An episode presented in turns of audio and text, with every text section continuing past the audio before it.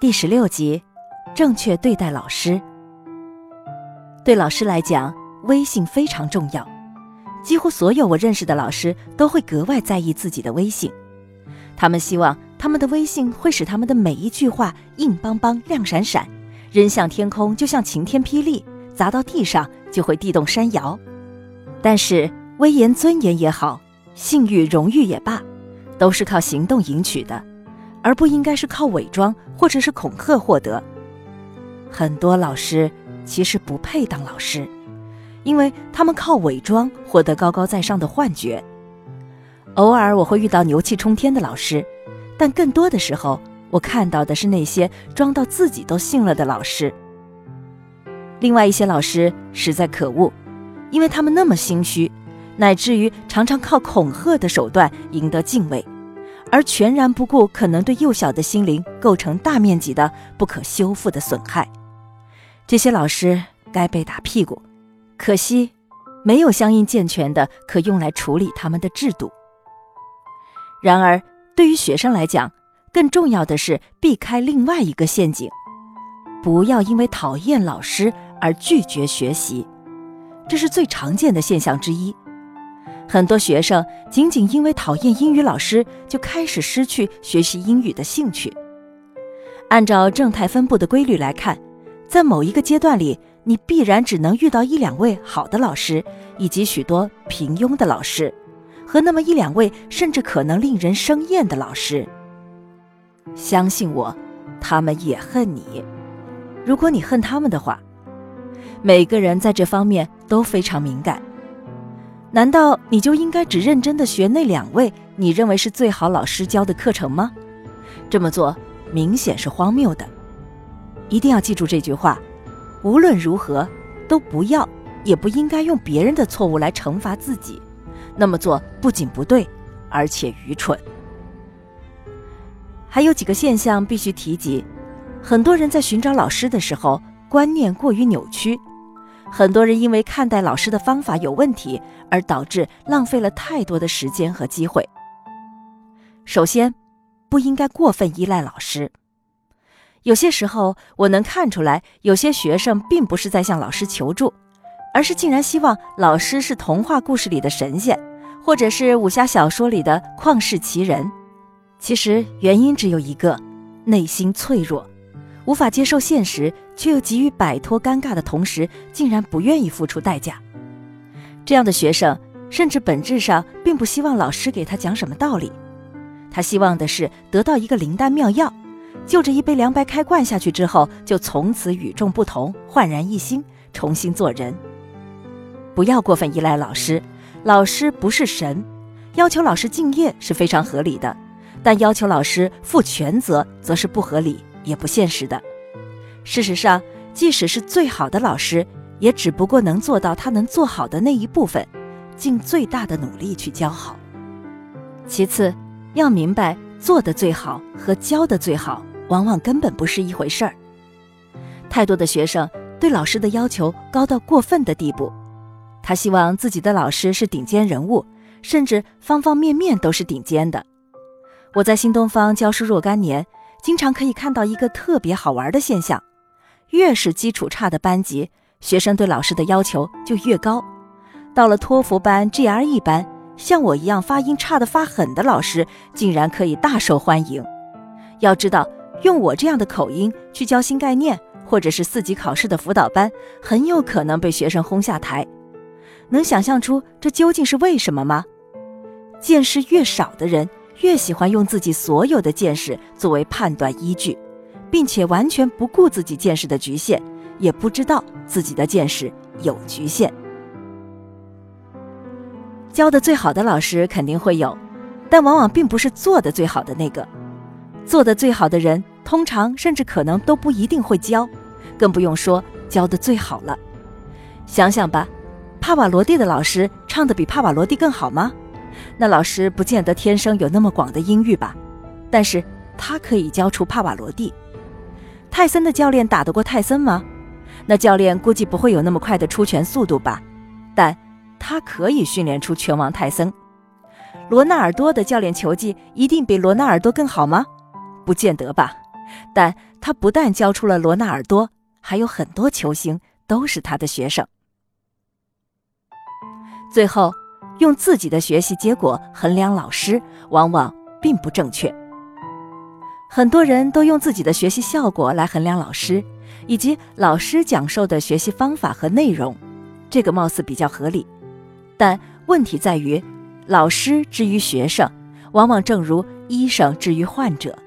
有些时候，医生可以手到病除，但是另外一种情况同样非常常见：患者的病是否可以根治，不是医生可以决定的。患者可能得的是绝症，或者。患者能够康复的前提条件是他要积极配合治疗，所以作为患者，也许你可以跟大夫说：“赶紧给我找点合适的药，让我的感冒症状马上消失。”但是，患者不会也不该对医生说：“你要是三个月内治不好我的胃溃疡，你就不仅得退我的医药费，还要补偿我的精神损失。”以上提到的这些误解。绝对不仅限于少数的学生，事实上，大多数人就是如此。说起来有点抽象，但是确实是这样。每个个体的存在以及活动，都影响另外一个或者更多个体甚至群体的存在和活动。学生的这些误解，直接或者间接地引发了教师群体中的相当一部分人的回应。有些老师总是想尽一切办法，甚至不惜欺骗。让学生觉得自己高人一等，最终的受害者还是学生自己。然而，可笑又可悲的是，仔细观察，竟然发现原来是周瑜打黄盖。于是，教师们都大公无私、品德高洁，都洁身自好、坚持原则。但这可能吗？教师也是人，尤其作为一个群体，必然会有各种各样的人性体现。但在学生、家长。同事、领导以及整个社会的超人标准之下，扭曲程度便无以复加。还需要补充的是，无论是哪一位老师，都有出错的时候。我读错过的单词非常多，我有个笔记本上记录着超过两百个的曾经被我读错过的单词。我永远记得一个场景：几年前，我的第一本书。托福核心词汇二十一天突破刚刚出版不到三个月的时候，一个一脸委屈的小女孩拿着我那本书，走到讲台前问我：“老师，这本书里面有错误吗？”我一秒钟都没犹豫，当然。我清楚的记得他愣了一下的表情，以及什么都没说就低头转身回去的样子。基于某种复杂的原因，当时我并没有叫住他，只是任凭他离去。那么多顶级专家修订过无数遍的字典，都会依然错误频频。我一个普通人写出来的东西，怎么可能没有错误呢？所以我在那本书的再版补记中提到，写一本书并不太难，真正难的是写一本没有错误的书。实际上，基本不可能。然而，我的幸运在于拥有热心的读者，让我觉得原本不可能的事情，起码有了些许希望。到今天，那本书每次重印的时候都需要修订，我估计下次还是需要修订的。我永远记得那个场景的原因，在于那一瞬，我看到了那孩子的失望。我明白，在他那个年龄，多么希望有一个百分之百正确的导向和指导。也许是我在讲台上的强势，使他产生了希望，觉得终于找到了什么。然而。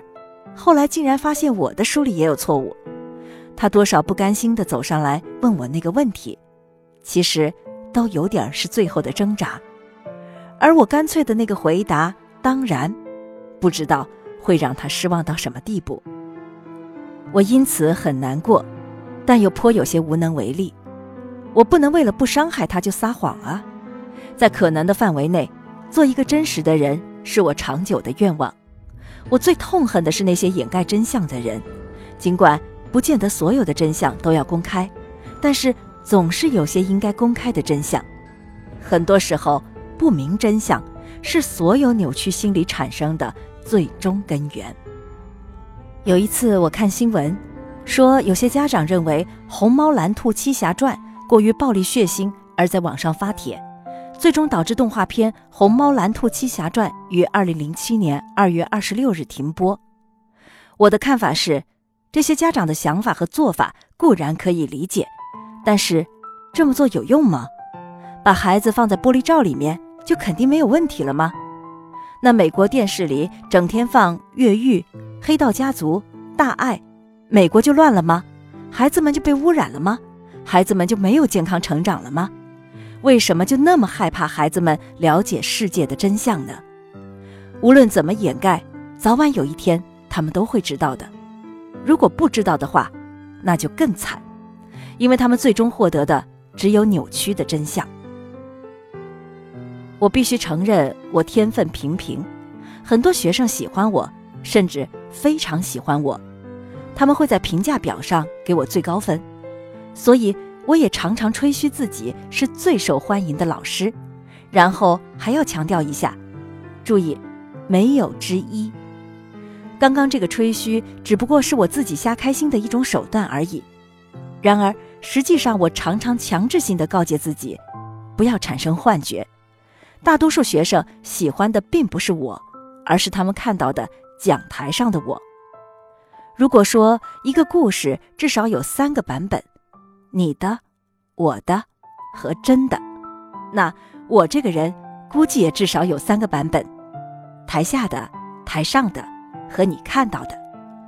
最后要强调的是，很多的时候，老师讲的是否精彩，实际上与学生本身有极大的关系。在少有人走的路中，心理学家斯科特派克花费大量的笔墨讲述了一次自己听课的经历。不久前，我去听过一位知名人士演讲，是关于我特别感兴趣的一个话题。我本人对此早有涉猎与思考。那位演讲者开口不久，我就意识到他绝非等闲之辈，随便说出来的都是真知灼见，并提供了大量具体生动的事例。我听得格外用心，他讲了大约一个半钟头，我听得满头大汗，拼命记着笔记。他讲的内容丰富而深刻，我估计自己能吸收的顶多不到一半，但已经是受益匪浅了。演讲结束后，听众们都去参加茶会，我在茶会会场的文化人士之间走来走去，倾听他们的感受和意见。我发现多数人都对演讲失望，他们慕名而来，却感觉毫无收获。他们不理解演讲的大部分内容，认为演讲者不是他们希望的那种一流的演说家。一位女士甚至说：“他到底讲了什么？他没说出什么有价值的内容啊。”旁边的人也纷纷点头，对他的话表示同意。我无法赞同他们的看法，差异可能在于。我对他的演讲题目很感兴趣，希望通过倾听演讲提高我的认知。我愿意思考演讲者的一字一句，认可他为演讲而做的努力。我也愿意为心智的成熟付出努力。不得不承认，确实有些老师非常不入流。但是，正如我们去书店买书一样，怎么可能买回来的每本书都同样精彩呢？就算那些精彩的书中，又怎么可能都一字千金、字字珠玑呢？事实上，买回来的一本书里，哪怕有一句话给我们带来惊喜、带来思考、带来改变，就已经值回书价了。我曾经这样嘲弄过某些老师：有些人并没有进化完整，可他们竟然当了老师。无法想象这样一幅画面：一个大猴子在教一群小猴子。可以想象的是。那些少数实际上有潜力将来进化成人的小猴子，要遭受多少折磨？可是，如果你恰恰是那个被折磨的有潜力的小猴子，一定要听从我的劝告。首先，那些老猴子、大猴子，还有注定永远是猴子的小猴子，如果在折磨你，实际上真的不是故意的。其次，那些猴子们。其实根本无法阻碍你的进化，除非你愿意被他们阻拦，最终变得跟他们一样。最后，如果不出意外的话，你这一生无论在哪里、什么层面上，都必然会遇到无数的猴子。别害怕，最终你也会制造个小猴子出来，然后就看你自己究竟是什么了。